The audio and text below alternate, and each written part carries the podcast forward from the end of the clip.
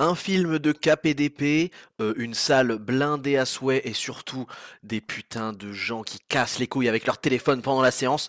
Bref, aujourd'hui on parle d'une séance qui a été assez compliquée et pourtant sur un film que j'attendais vraiment beaucoup et que beaucoup de gens attendaient je pense. Euh, bref, aujourd'hui on parle des Trois Mousquetaires et surtout de la suite des Trois Mousquetaires. Allez, moteur. Tiens le soleil qui va sortir mes enfants Allez, moteur Vas-y, vas-y Jean-Pierre Bonjour à tous et à toutes et bienvenue dans un nouvel épisode de La Grande Toile, un épisode qui pour la première fois va regrouper plusieurs films dans une seule critique. Euh, je rappelle que le principe de La Grande Toile, il est très simple, lorsque je sors du cinéma directement euh, le plus vite possible, j'enregistre à chaud mon avis et euh, je vous le partage en direct en podcast, qui fait que j'ai la photographie de mon avis le plus, euh, le spontané euh, et le plus brut possible. Euh, donc comme, euh, comme le, le pr- le principe euh, l'indique, je viens de sortir de la salle euh, du film Les Trois Mousquetaires Milady, qui est donc la suite du film qui est sorti en avril dernier, avril 2023, euh, Les Trois Mousquetaires d'Artagnan, qui était le premier opus, celui-ci étant le second, qui sort du coup en ce mois de décembre 2023. Et donc j'ai décidé, comme à l'époque où était sorti euh, le premier épisode, j'avais pas encore créé le, podcast La Grande Toile, bah, du coup j'ai décidé de vous parler des deux en même temps dans cet épisode. Euh, donc évidemment ce film, vous vous en doutez au vu du titre, est adapté euh, du roman de Dumas, euh, bien connu à travers le monde, qui est un grand classique de la littérature française, un roman d'aventure qui met en scène trois mousquetaires et un aspirant mousquetaire du nom de D'Artagnan, qui vont finalement euh, protéger le roi d'un sombre complot qui, euh, au premier abord, a été euh, fomenté par euh, le cardinal de Richelieu, hein, qui est un peu le, grand méchant de cette histoire, et aussi les Anglais, qui évidemment cassent les couilles comme à leur habitude, puisque les Anglais nous détestent, et nous leur rendons bien, car ils le méritent. Bref. Donc euh, forcément un film qui est très attendu en particulier pour le public français puisqu'il est fait, euh, il est made in France pur et dur et ça faisait mine de rien très longtemps que la France n'avait pas pris euh, bah, son, la, richesse de son, de son patrimoine culturel au niveau de la littérature pour en faire du grand cinéma et on va pas se mentir que Martin Bourboulon qui est le réalisateur de, cette saga a vraiment mis les bouchées doubles pour donner du visuel, du budget et des moyens pour rendre hommage à un chef-d'œuvre de la littérature française. Donc vous, avez sans doute vu le, casting qui est assez fou déjà hein, au niveau de, des mousquetaires, puisque les mousquetaires et d'Artagnan sont joués par Pio Marmaille, Vincent Cassel, Romain Duris et d'Artagnan par le François Civil, qui je pense est la raison principale pour laquelle la plupart des filles étaient dans la salle aujourd'hui. Et d'ailleurs, en parlant de la salle aujourd'hui, avant de rentrer dans le vif du sujet et dans la critique que j'ai à faire de cette saga qui est Les Trois Mousquetaires, je voulais faire un petit aparté sur l'expérience que j'ai vécue en salle à l'instant, qui était horrible. Alors, faut savoir que je sors d'une séance qui était très attendue puisque c'est l'avant-première du film. Euh, de ce que j'ai compris, le film, euh, le, premier opus euh, en, avril 2023 avait été vraiment très apprécié. Si vous regardez sur Allociné, etc., il est très bien noté. Et d'ailleurs, je suis plutôt dans l'ensemble très satisfait de, ce qu'ils ont pu, faire. Vous allez voir. Mais le problème, c'est que du coup, quand tu as un film qui est très attendu, que tu vas à l'avant-première, la salle est blindée. On était dans la plus grande salle du cinéma, qui est vraiment très très très grande. Pour vous dire, moi je suis arrivé un petit peu tard et du coup j'ai pris au dernier moment mes places et j'ai dû me mettre au deuxième rang tout en bas parce qu'il y avait vraiment plus aucune place de dispo. Donc déjà pas ouf. En plus c'était en bas sur le côté. Donc euh, j'étais un peu sur le côté de l'écran euh, en mode euh, à faire un petit torticolis. Et surtout, il m'est arrivé un truc qui me casse les couilles dans les séances un peu plus mainstream, on va dire, c'est que tout le monde s'en bat les reins de sortir son téléphone et d'avoir des sonneries et des machins à putain mais à tire larigot. Il y avait vraiment, j'ai entendu déjà plein de gens qui avaient des, qui recevaient des SMS et qui n'avaient pas éteint leur téléphone. Donc ça déjà c'est agaçant, mais à la limite c'est pas grave. T'as oublié de mettre en silencieux, ok, ça sonne une fois et après tu le mets en silencieux et puis c'est bon et on passe à autre chose. Mais après, il y avait aussi ceux qui envoient des snaps et qui répondent sur Messenger à leurs potes. Ou du coup, t'es, dans le film, t'es tranquille, et là tu vois qu'au rang devant toi, il y a un connard qui met son écran euh, blanc bien brillant, qui casse du coup toute la lumière de la, salle et qui t'attire le, regard naturellement, qui est en train de répondre à son pote euh, sur Snap ou je sais pas quoi. Mais putain, mais vous êtes des fils de pute en fait, genre. Mais là, vraiment, ça me, ça me rend ouf quoi. Genre, vous êtes vraiment qui? Qui sont vos parents et comment ils vous ont éduqué quoi. Parce que c'est un délire, évidemment. Putain, mais rendez-vous compte que la plupart des gens qui sont venus, ils ont payé genre 14 balles leur entrée quoi. Et tu vas leur casser les couilles à toutes les deux minutes, sortir ton téléphone, euh, mettre la lumière à fond pour répondre euh, à tes snaps. Mais va te faire enculer déjà, premièrement. Et surtout, le. Mais là, vous, j'ai halluciné. Vous allez. Mais vous allez vraiment pas. Vous êtes pas prêt pour ce que je vais vous raconter. Il y a un mec qui était littéralement à côté de moi le gars, je vois qu'au début de la séance, il commence à être quand même vachement sur son téléphone, tu vois. Mais je me dis, c'est le début de la séance. Là, le film vient tout juste de se lancer, il est peut-être en train d'envoyer les petits derniers messages, il est peut-être en train de se mettre en mode avion, j'en sais rien, tu vois. Peut-être que le gars va pas casser les couilles pendant 30 minutes. Oh putain, spoiler, il l'a fait, ce fils de pute. Et du coup, le gars, il y a vraiment des moments où, du coup, comme, je vous ai raconté, il répond sur Messenger et tout, machin, pendant tout le début du film. Je me dis, mais quel enculé, il est en train de vraiment taper la tchatch avec ses potes sur Messenger pendant le film. Et le mec est à côté de moi, je vois toute la lumière de son putain de tel. Donc ça me perturbe, mais ça va, tu vois, je me dis que ça va passer. Et là, le gars, putain, j'étais pas prêt. Le mec commence à ouvrir Vinted. Vinted, les gars. Le mec ouvre Vinted et il commence à checker des annonces Vinted. Il commence à répondre à des propositions de, de, de, négociation de prix sur Vinted. Mais je putain, mais quel enculé, mais il, se fout de ma gueule, quoi. Et du coup, je commence à monter en pression, tu vois. Genre, euh, premier quart d'heure, je, dis à mon pote qui, était à côté de moi, euh, putain, mec, le gars à côté de moi, il est en train de regarder des annonces vintage, ça me fait péter les plombs. Je, j'en peux plus, tu vois. Et là, je vous jure sur la vie de ma mère, de mon père, de mes, sur, sur l'héritage de mes grands-parents, tout ce que vous voulez, le mec, putain, quand j'y repense, j'hallucine. Le mec reçoit des vocaux et il commence à écouter ces putains de vocaux à côté de moi. Genre, il met clairement son putain d'écran à l'oreille, avec évidemment l'écran pas verrouillé. Du coup, t'as toute la lumière qui vient dans ma gueule et dans la gueule des gens qui étaient dans, le, sur, le, sur le, rang qui était derrière moi. Et j'entends des et je me dis, mais ce fils de pute, il est en train d'écouter ses vocaux, quoi. Et du coup, je me dis, ça va passer, ça va passer. Et je vois sa meuf qui était à côté de lui, qui est clairement en train d'être ultra cringé parce que le mec casse les couilles à tout le monde et il s'en rend même pas compte. Et la meuf lui fait des petites réflexions. Je sais pas exactement s'il a parlé de ça, mais je pense qu'elle était en train de lui dire Mec, euh, range ton tel, là, ça fait 20 minutes que, que t'as ton tel euh, qui casse les couilles à tout le monde, euh, tu vois. Et le mec avait l'air de s'en battre les reins de ouf. Et du coup, bah, au bout de 30 minutes où le gars il continue à écouter ses vocaux, à répondre sur Messenger et tout machin, j'ai dû lui faire je lui ai tapé sur l'épaule, je commençais à bouillir de l'intérieur et tout. Et en fait, j'aurais dû lui dire dès le début parce que du coup, j'étais déjà trop vénère. Et je lui ai fait, mec, si c'est pour écouter des vocaux dans ton ciné, mais va dehors en fait, casse-toi, sors parce que là, tu casses les couilles. Et le mec, la défense du gars. Alors, dites-vous, voilà, je le dis sur un ton assez, euh, assez fort. Du coup, bah, t'as bien toute la partie de la salle qui est à côté de moi qui entend bien que je lui, que je le, je le remets à sa place, tu vois. Et le mec, sa défense, parce que du coup, forcément, le mec était un peu en mode, euh, il faisait le ouf, mais en même temps, il a aucun euh, aucune légitimité à faire ce qu'il est en train de faire, tu vois. Du coup, tu sentais que le gars avait aucun argument. Et le mec commence à faire le ouf et il me dit Mais mec, c'est pas fort, c'est pas fort. Oui, j'écoute mes vocaux, mais c'est pas fort. Mais je dis Mais je m'en bats les couilles que ce soit pas fort, mec. T'es juste à côté de moi, évidemment que je les entends. On est dans un ciné, putain. Si tu veux pas, euh, si tu veux pas regarder le film, mais tu te casses, tu vas dehors en fait. Et du coup, putain de tension de ouf. Bon, au final, il a fini par fermer sa gueule et après, on a continué le, film. Et heureusement, sa meuf a pris le téléphone de ses mains pour que le mec arrête de casser les couilles avec son téléphone. Et ça va parce que tout le reste de la séance, il a pas pété les burnes. Bon, par contre, j'avoue qu'il y a euh, une meuf qui était devant lui, euh, sur le rang de, devant, euh, qui était en train de répondre, genre, tous les quarts d'heure à ses snaps et tout. Ça, putain, j'étais à deux doigts de lui dire, mais toi aussi, en fait, arrête de casser les couilles. Bref, tout ça pour dire que vraiment, là, mais il y a un problème de plus en plus au cinéma, mais c'est un délire. Les gens s'en battent les couilles, mais ils se croient, mais ils se croient dans leur canapé à regarder Netflix en fait. C'est un truc de fou. Et il y a des gens, ils payent leur abonnement ciné. Il y a des gens, ils payent leur leur, euh, leur séance de ciné une putain de fortune pour qu'on vienne leur casser les burnes avec des connards qui sont pas capables de passer un quart d'heure sans ouvrir leur tel.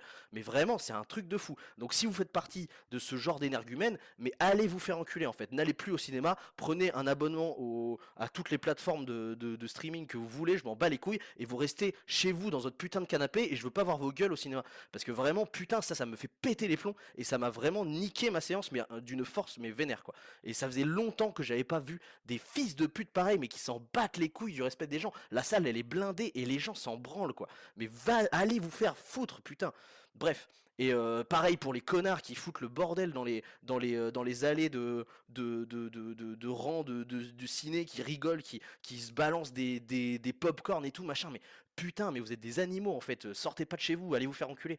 Bref, Il y a un vrai problème avec ça, c'est un délire, et c'est aussi pour ça que maintenant je vais dans des séances où je sais qu'il y aura moins de gens, euh, que ce sera des trucs un petit peu plus niche, et du coup il y aura pas de gens qui cassent les couilles comme ça. Enfin, c'est insupportable quoi. Vraiment, euh, j'en peux plus. Donc euh, j'ai le moral de merde, et c'est con parce que du coup on va, on pouvoir passer à la partie, la partie, bah, la partie film, parce qu'en fait c'est con parce que le film était cool, bordel, putain. Et le film avait vraiment, moi je l'attendais quand même, tu vois, parce que j'avais beaucoup apprécié ce que j'avais vu en avril lors de la sortie du premier opus, et j'étais quand même j'avais quand même hâte de découvrir la suite de ce truc-là, tu vois. Et je pense que j'étais pas le seul, mais il y a des putains de pets de couilles qui, qui, viennent gâcher la vie des gens pour rien. Enfin, c'est pas possible, quoi. Le mec peut pas passer deux heures sans répondre à ses messages, mais ça me fait péter les plombs. Bref, on va passer à autre chose. Bon, maintenant, parlons du film. Comme je l'ai dit, un film qui est adapté du roman très célèbre de Dumas, Les Trois Mousquetaires, qui raconte grosso modo tout le roman et qui forcément euh, est divisé en plusieurs films parce que bah, c'est quand même un roman qui est assez conséquent. Euh, bon, pour ce qui est du premier film, j'ai beaucoup plus de recul sur mon avis sur le film parce que forcément le truc est sorti en avril. Moi, je l'avais vu dès sa sortie et j'avoue que je me suis, euh, j'avais tellement envie de me remettre dans des bonnes conditions euh, pour voir le 2 que du coup j'ai revu le 1 mercredi dernier. Donc en vrai, je suis, quand même, encore à chaud sur les deux films, donc c'est cool. bon, ça aurait été encore plus cool s'il n'y avait pas un fils de pute qui cassait les couilles à côté de moi pendant 20-30 minutes du film. Ah putain d'écouter ses vocaux, putain, mais je, je reviens pas quoi. Mais vraiment, je n'en reviens pas. Le mec écoute des vocaux dans un cinéma. Bref. Et, euh, et donc, voilà. Et donc, la première partie, déjà, moi, ça avait été une très bonne surprise dans l'ensemble parce que euh, bah forcément quand tu vois que ça va être du cinéma français qui va te raconter des choses d'époque parce que évidemment euh, euh, les, films d'époque dans le cinéma français c'est pas forcément des, tueries de ouf. En général mine de rien les américains et les britanniques le font quand même pas mal mieux que nous pour la plupart. Et, les films d'époque c'est un truc qui a été quand même un peu abandonné ces dernières années je trouve dans le cinéma français et qu'on a vu plus rarement. Ce qu'on voyait c'était surtout des films qui étaient bah, des films de qui se passaient dans, dans des contextes assez actuels qui étaient soit des comédies, soit des, films de genre un petit peu plus niche, mais, rarement du film d'époque, et notamment la époque euh, qui est au XVIIe siècle. Euh, donc forcément, on est euh, à une époque où il y a Louis XIII qui est au pouvoir, et on suit du coup cette petite troupe de mousquetaires qui va, au fur et à mesure de ses aventures, découvrir un espèce de complot qui a pour but de, alors plusieurs enjeux sont, posés. Dans la première partie, c'est cool parce que les enjeux sont assez fluides et, assez légers, on va dire. Euh, c'est le, disons que c'est le, l'entrée quoi. C'est pas le plat principal. Le premier opus, c'est vraiment l'entrée. Du coup, il y a un enjeu grosso modo qui consiste à bah, sauver euh, le roi des attentats des protestants, puisque le film prend place à une période où euh, les protestants qui sont donc une branche du christianisme différente des catholiques qui s'y opposent. Alors faut savoir que les catholiques, comme vous le savez sans doute, c'est les, les chrétiens traditionnels qui euh, prêtent allégeance au pape notamment. C'est une des, une des grandes euh, différences qu'il y a entre les protestants et les catholiques. Et euh, donc au XVIIe siècle, ça fait déjà quelques années, quelques dizaines d'années quand même, que le protestantisme est arrivé. Et le protestantisme, comme son nom l'indique, ce sont des chrétiens qui protestent contre le. Alors, entre autres, hein, il y, a plusieurs, euh, plusieurs doctrines différentes parce qu'ils ne sont pas tout à fait d'accord sur les écrits de la Bible entre les protestants et les catholiques, mais surtout ils protestent contre le pouvoir qui a été donné au pape et ne reconnaissent pas le pouvoir de la papauté et plus généralement tout le, tout le, toute la hiérarchie euh, entre guillemets politique que, euh, que, la, que la, religion chrétienne catholique a imposé en Europe. Donc forcément, les protestants vont devenir quasiment des militants qui euh, notamment euh, militent pour que le roi ne soit plus sous l'égide du pape.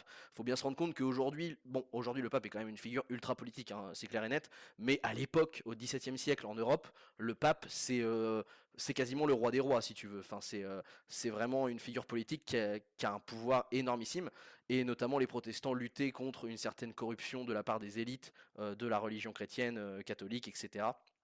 Et au bout d'un moment, forcément, en France, il y a eu des groupes de euh, chrétiens protestants qui se sont mis en place pour tout simplement faire chuter le roi et surtout faire sécession pour créer une république protestante qui serait indépendante de la France. Et donc c'est dans ce contexte-là qu'il y a des tensions assez palpables et que, que les trois mousquetaires arrivent. Et nous, on découvre ça à travers le personnage de D'Artagnan, qui lui est un jeune homme assez fougueux, qui a envie de devenir mousquetaire, mais qui ne s'attend pas à se retrouver au milieu d'un complot aussi complexe euh, politiquement, etc. Et euh, les circonstances vont le faire se rencontrer donc Porthos, Athos et euh, Aramis, oui. donc qui sont magnifiquement joués par chacun, par Vincent Cassel, Pio Marmaille et Romain Duris. Chaque caractère de, ces trois mousquetaires qui sont des légendes parmi le corps des mousquetaires complet est super bien défini dans le 1. Dans le 1, vraiment, on apprend à bien connaître chacun et à comprendre les tourments et les, et vécus de chacun, les philosophies de chacun. Pio Marmaille, il a un petit peu le côté, donc c'est le Portos, il a un petit peu ce côté rigolo, qui va être encore plus accentué dans le 2 d'ailleurs, ce qui fait qu'il est assez attachant, il donne, il donne une soupape de décompression quand le récit est un petit peu trop grave, et c'est vrai qu'en fait il, fait très bien ce boulot-là, Pio Marmaille, sur, sur le rôle de Portos. Aramis au début est vraiment aussi un peu drôle et à, ce côté un petit peu balécouiste, euh, fêtard qui aime profiter de la vie, euh, qui est, qui est un petit peu, euh, on va dire, qui est un petit peu, un petit peu le bad cop en fait, si vous voulez. Mais c'est vrai qu'il va perdre un peu de son identité dans le deuxième film, ce qui s'explique notamment parce que le scénario devient de plus en plus complexe dans le deuxième film, et ça, je pense que ça peut être un truc qui peut en rebuter certains. Et enfin, Vincent Cassel, lui, euh, va euh, être euh, assez important dans le 1 et toujours très important dans le 2, de par certaines relations avec des, avec des, des, personnages qui vont, être, qui vont monter en importance dans, dans tout le complot, etc. Et, Vincent Cassel est trop bien. Au début, limite, dans le 1, j'étais un petit peu en mode Vincent Cassel est un peu en dessous. Et en fait, plus le 1 a, avancé et plus le personnage s'est creusé, et quand j'ai vu le 2, j'étais en mode Ah putain, ouais, en fait, Vincent Cassel est limite un des meilleurs acteurs sur, sur, le, sur ce projet-là.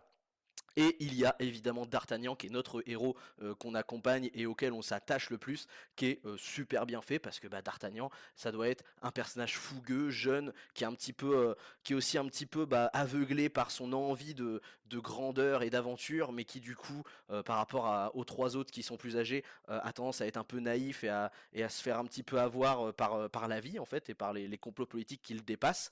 Et, et bah François Civil le fait trop bien, il le fait trop bien, il l'incarne vachement bien a cette espèce de fougue et en même temps d'innocence un peu naïve qui marche très très bien et il fait un, super d'Artagnan, ça m'a convaincu à fond. Euh, dans le 1, il y a des très bonnes batailles, un peu plus que dans le 2 je trouve, il y a des très bonnes batailles à l'épée où vraiment là je me suis dit putain pour du cinéma français ça s'est quand même sorti les doigts du cul pour faire des belles chorégraphies à l'épée etc alors c'est filmé de manière très shaky pour que ça paraisse encore plus dynamique ce que je comprends parce que c'est vraiment pas facile surtout quand t'as des acteurs qui n'ont pas forcément été spécialisés par euh, l'usage d'épée etc euh, de rendre une choré euh, avec un plan fixe ultra impressionnante c'est pas évident. Du coup bah on va combler avec des mouvements de caméra etc mais de manière générale ça prend très bien et on, sent que les coups on sent que les coups sont quand même assez portés etc ce qui est pas facile quand t'as quand des combats au fleuret et tout pour faire en sorte qu'on sente le côté porté des coups c'est vraiment dur et moi je trouvais que ça passait très très bien euh, dans le 1 il y a notamment une scène qui est incroyable que j'adore c'est dans l'église à un moment il y a une scène dans une église où il va y avoir un attentat dans l'église et donc il va y avoir ceux qui vont essayer de déjouer l'attentat et ceux qui vont essayer de mettre en place l'attentat et là il y a vraiment un côté palpable de ouf dans, dans, la, dans la tension de, de, la scène. Enfin voilà, dans l'ensemble, c'est vraiment cool. Et en fait, le, le premier épisode, c'est quasiment un stand-alone. C'est-à-dire qu'en fait, si tu, si tu le coupes euh, peut-être 5 euh, minutes avant la fin, euh, le, premier épisode, il peut se tenir sur lui-même et être une histoire en soi que, tu peux kiffer sans aucun souci. Et forcément, il y a un rebondissement à la fin du, du 1 qui t'entraîne vers le 2. dans l'ensemble, je pense que vous l'avez compris, le 1 m'a vraiment un peu plus convaincu que le 2. Après, le 2, il a une position qui est quand même pas facile parce que, sans vouloir vous spoiler, euh, il y aura sans doute un 3. Enfin, il y aura un 3, c'est sûr. Du coup, forcément, quand t'es le deuxième film et que t'es un peu l'entre-deux, c'est un peu comme le Seigneur des Anneaux, c'est vraiment une place qui est difficile parce que t'es le milieu de l'intrigue. Du coup, tu peux avoir aussi un côté un peu ventre mou, un peu comme le Seigneur, le Seigneur des Anneaux, les deux tours, qui est en vrai très bien, mais qui a ce côté un peu ventre mou où c'est pas le début, c'est pas la découverte de l'univers et c'est pas non plus la fin et c'est pas non plus le, le, dévoilement de ouf de toute l'intrigue, etc. Même si mine de rien, il y a quand même des twists dans le 2 qui sont super intéressants et que j'ai beaucoup aimé. Après, tout ce que je vous raconte sur l'aspect narration, en fait, c'est clairement repris juste de la narration de, de, Dumas qui est extrêmement bien parce que bah, l'histoire est folle, Hein. toutes ces œuvres là sont, sont dingues. D'ailleurs, j'ai entendu dire qu'il voulait aussi faire ce type d'adaptation pour un gros bouquin qui s'appelle euh, Le Comte de Monte Cristo, qui est une histoire de, euh, d'un noble qui euh, se fait escroquer, qui tombe plus bas que terre et qui va vouloir euh, remonter, euh, remonter jusqu'à ceux qui, qui, ont gâché sa vie et qui va partir de rien et, ressortir de nulle part pour se venger. C'est une histoire de vengeance qui est complètement dingue. Et, j'ai cru comprendre que ça pouvait être un projet qui serait fait un peu de la même manière que celui-là, sauf que ça va être Pierre Ninet qui tiendra le, le titre, le rôle titre. Donc euh, en vrai, euh, vraiment, si c'est fait du même acabit, je suis grave chaud et je pense limite que ça peut être encore mieux le Comte de Monte Cristo euh, que, les Trois Mousquetaires. après, pour le deuxième épisode, il y a un personnage qui prend de plus en plus de place, qui est le personnage de Milady, qui est un personnage assez assez cool finalement. Au début, moi, il me saoulait un petit peu. Et en fait, il est assez cool dans le sens où euh, tu connais jamais vraiment ses intentions. Il y, a des, moments où en fait, elle devient un peu plus grise. Dans le premier, euh, elle est assez peu présente. Et on a l'impression que c'est juste une méchante parmi tant d'autres. Et puis voilà, une espèce de méchante qui est un peu... Euh, qui est un peu homme de main du grand méchant. Et en fait, non, dans le 2, là, on va comprendre qu'elle a aussi des intérêts personnels, on va avoir des moments où limite elle va être un peu attendrissante, on va comprendre plus de profondeur sur son, passé et on va du coup avoir un peu une position de on euh, on sait pas si en fait c'est une meuf qui est cool mais qui utilise euh, les, euh, les, gens pour arriver à ses fins ou si c'est une meuf qui est vraiment mal intentionnée mais qui arrive à, déguiser ses intentions sous un jour plus bah, plus agréable et plus, plus positif. Enfin, voilà, elle, est très ambiguë et tout le long du film, on aime bien un peu se faire balader comme ça par, par le côté manipulateur de, cette, de ce personnage-là. je trouve que le cardinal de Richelieu, par contre, perd un peu de son, de son de sa prestance en fait dans le 1 il est très peu présent mais du coup moi je me disais ah putain c'est aussi pour bah tu sais c'est aussi pour en faire une figure un peu distante qui qui manipule tout le monde de loin etc et dans le 2 en fait on le voit un petit peu plus souvent et je trouve qu'il perd un peu de son aura, tu vois, oppressante, et en fait il n'est pas si impressionnant que ça. Donc ça c'est un petit peu dommage aussi. Je sais pas si c'est aussi peut-être dû à l'acteur qui finalement donne moins de prestance que ce que j'aurais attendu d'un personnage comme le cardinal Richelieu, qui vraiment doit avoir ce, côté manipulateur, calculateur, qui est toujours dans l'ombre et qui arrive toujours à, euh, à, parvenir à ses fins, mais sans se faire cramer, quoi. C'est ça qui est ouf. Euh, celui que j'adore, par contre, qui est trop bien, c'est Louis Garel, qui est le roi et qui joue. Du coup, faut savoir que le roi Louis XIII, c'était quand même un roi qui était assez maladroit, qui avait quand même une. En fait, il aimait essayer de trouver les bons mots, les, les, les belles, euh, les beaux dialogues, les belles réponses, la belle répartie. Sauf qu'il n'était pas il n'était pas le roi le plus doué avec euh, la langue et du coup des fois il est un petit peu euh, maladroit dans ce qu'il dit euh, il, passe un peu pour un con et, et, du coup il déclenche certaines un peu certains ressorts comiques qui marchent plutôt bien et, Louis Garrel le, fait trop bien l'incarne trop bien ce roi un peu un peu paumé et un peu dépassé par ce qui lui arrive autour de lui, euh, qui comprend pas tout à fait tout, mais qui essaie quand même de tenir un peu la barque. Et, euh, ça, j'ai adoré. Et de manière générale, en fait, ce que j'aime beaucoup, mais alors ça, bah, c'est pareil, c'est encore la plume de Dumas qui, qui résonne, c'est qu'il y a des putains de dialogues qui sont trop fins, avec des belles punchlines, évidemment écrites avec le, langage très châtié du, XVIIe siècle, mais avec des, des vrais, euh, des vrais répartis qui claquent, qui, qui font des bonnes chutes, etc. Et rien que ça, juste, c'est trop agréable d'entendre, tu vois, Romain Duris euh, qui va euh, avoir un espèce de petite, euh, de petite, de petit pic envers D'Artagnan, et puis D'Artagnan qui va lui répondre avec un pic encore plus malin. Et vraiment, ça, c'est très à la française, ce côté dialogue, un petit peu comme ce que faisait aussi dans les tontons flingueurs, tu vois, il y avait, il y avait ce côté-là, mais avec un langage différent, puisque c'est pas dans le même contexte euh, d'époque. Mais, euh, mais il y a aussi, tu vois, cette culture du, euh, du clash, du bon mot, de la bonne répartie, qui fait mouche à chaque fois, de la précision chirurgicale, en fait, du sniper. Et, et, ils ont repris ce truc-là, et ils ont remis en valeur énormément de très beaux très beau, très belle tournure de langage euh, dans les dialogues qui mettent bien en avant et les acteurs les incarnent trop bien. Donc euh, vraiment trop cool. Euh, voilà. Qu'est-ce qu'il fout ce camp Qu'est-ce que tu fous là-bas? Viens là, nom de Dieu Bref, dans l'ensemble, vous avez compris que c'est une bonne saga qui s'augure. Moi, j'étais persuadé que Milady, c'était le deuxième épisode hein, auquel on pouvait... Enfin, le dernier épisode, le deuxième et dernier. Et en fait, apparemment, non. Euh, je, je, je, je, spoil rien, mais en fait, euh, la, fin nous fait comprendre qu'il y a quand même euh, des, euh, il y a quand même d'autres choses à, attendre de l'histoire. Il va encore se passer d'autres choses avec encore des mystères qui sont pas encore résolus. Donc cool parce qu'en vrai, j'ai hâte de voir ça. Mais par contre, c'est vrai que Milady, du coup, comme je vous l'ai dit, souffre un petit peu de ce de cet épisode entre deux qui est jamais facile pour une saga en, en trilogie. Enfin, ça se trouve, ce sera plus qu'une trilogie, j'en sais rien. Mais pour l'instant, en tout cas, je pense que ça va être une trilogie. Et, euh, et, du coup, il souffre un petit peu de ce moment de creux où il peut y avoir une sensation de ventre mou, euh, notamment avec le fait que la, la, géopolitique est de plus en plus présente par rapport au 1. Euh, ce qui fait que le 1 a ce côté aventure avec un petit complot et puis du coup tu comprends tout. c'est pas c'est pas non plus ça fourmille pas non plus de d'acteurs différents avec des complots euh, trop complexes. Ce qui fait que du coup tu arrives à t'y retrouver à suivre le truc euh, comme une aventure et, à kiffer. Dans le 2 on va pas se mentir qu'il y a des moments un petit peu plus creux où on va t'évoquer d'autres intérêts qui s'étaient cachés que t'avais pas euh, forcément calculé dans le 1 et du coup avec d'autres personnages qui interagissent et qui qui ont eux aussi leurs propres bah, leurs propres intérêts. Et en fait du coup ça peut avoir tendance à te perdre dans les dans les caractéristiques réelles de chaque personnage qui finalement ont trompé lui, qui a trompé lui, qui a trompé lui, mais en fait du coup lui il a trompé et du coup euh, il s'est trompé de, de personne et machin. Et du coup à la fin toi tu peux avoir un peu tendance à peut-être un peu te perdre. Donc ça c'est ce qui va créer je pense le ventre mou du 2. Et c'est pour ça que je pense que dans l'ensemble le 2 sera un petit peu moins apprécié que le 1 quand même. Euh, mais ça reste, enfin voilà, le, le 1 étant vraiment trop cool, ça reste un très bon film où j'ai vraiment pris du plaisir à, à découvrir la suite de l'histoire et, euh, ils ont vraiment tenu la baraque euh, toujours dans la même qualité et ça c'était l'important. De manière générale, je suis très content que le cinéma français reprenne euh, des classiques de sa littérature. Je sais qu'il y a des gens qui, je sais pas, qui font les aigris en mode oui, on va peut-être pas reprendre des histoires d'il y a 200 ans alors qu'on pourrait faire des, créations originales et tout machin. Honnêtement, des histoires comme bah, Le Comte de Monte Cristo, comme Les Trois Mousquetaires, etc., qui sont des exemples, tu vois, des cas d'école de narration. On n'en a pas fait tant que ça, je trouve, dans le cinéma français.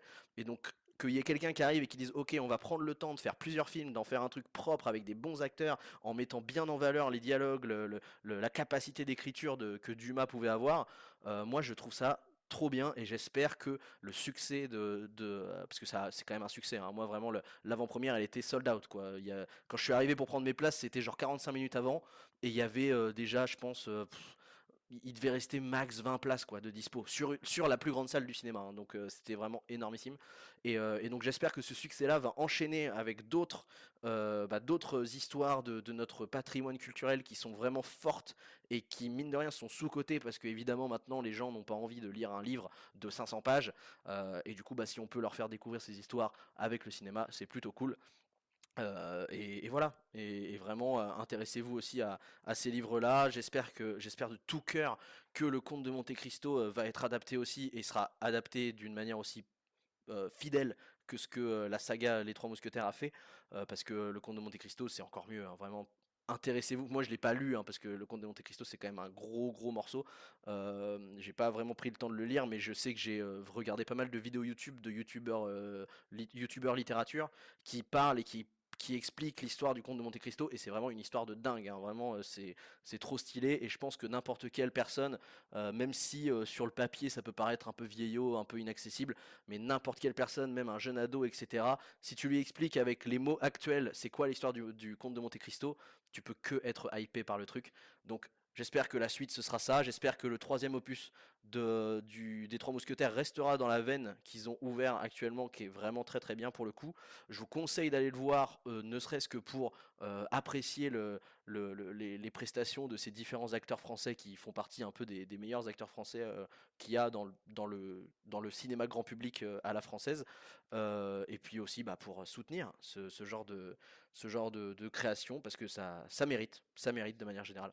Voilà, c'était tout ce que j'avais à dire sur les trois mousquetaires. C'était une sorte de chronique qui a été euh, condensée avec le sujet des téléphones au cinéma qui, vous l'avez entendu, me casse les couilles et vraiment J'espère que c'est pas tombé dans l'oreille d'un sourd et respecter les gens qui viennent au ciné et qui, pour certains, payent 14 euros leur entrée et qui ont vraiment envie de passer deux heures où ils vont être plongés dans le film parce qu'il n'y a rien de pire que les téléphones pour sortir du film. Voilà, et, forcément, bah, petite chronique qui traitait des deux films à la fois, où on a un peu condensé mon avis sur les deux. et puis, je pense qu'on se retrouvera pour évidemment la chronique de la suite des Trois Mousquetaires, et on en parlera ensemble. Je pense que moi, je le sens bien, je pense que ce sera au moins d'autant bonne qualité que les deux premiers. Bref, si vous avez apprécié ce que vous venez d'écouter, vous pouvez évidemment vous abonner au podcast de la Grande Toile. Nous sortons régulièrement des épisodes. Il y a plein d'autres épisodes qui vont arriver car c'est la, fin d'année. Il y a le cinéma qui nous propose plein de petites choses pour euh, fêter euh, Noël, etc. pendant les vacances. Du coup, je pense qu'on va aller voir des trucs très cool. Vous pouvez aussi écouter euh, les épisodes précédents qui sont déjà disponibles sur la Grande Toile et il y a plein de sujets différents avec plein de choses trop cool. Ce que je vous recommanderais aujourd'hui, c'est d'écouter mon épisode sur Godzilla Minus One qui est le retour de Godzilla, mais fait par des Japonais, et qui, contre toute attente, du coup, n'est pas vraiment un film d'action gigantique, mais qui est plutôt un film euh, euh, drame social, qui parle du Japon après la Seconde Guerre mondiale. C'était un super film que j'ai adoré euh, expliquer dans, mon podcast, et en plus de ça, en bonus, comme c'est un film que j'ai vu dans une salle 4DX et que j'avais jamais fait de 4DX avant, je donne mon avis assez salé dans cet épisode sur la 4DX. Voilà, si vous êtes curieux et que vous voulez encore entendre des coups de gueule comme ce que j'ai pu avec le téléphone aujourd'hui, euh, allez écouter l'épisode sur Godzilla Minus One, je pense que vous allez vous marrer. Bref, si vous voulez, vous pouvez évidemment noter le podcast, lui mettre une bonne note, etc. Et me suivre sur Instagram, creativebureau.co, pardon. Putain, je suis fatigué. Euh, si vous voulez euh, bah, tout simplement suivre la, suite des événements et aussi si vous voulez m'envoyer des messages privés pour discuter cinéma ensemble, il n'y a pas de souci, on peut en parler sur Insta. Bref, je vous souhaite une très bonne soirée ou journée, merci d'avoir écouté jusqu'ici, à la prochaine, un pour tous et tous pour un, ciao. J'ai cru à la liberté. Les hommes, depuis que je suis femme, leurs mains m'ont prise, souillée, trahie. Ma vie a été la leur. Ma mort sera la mienne.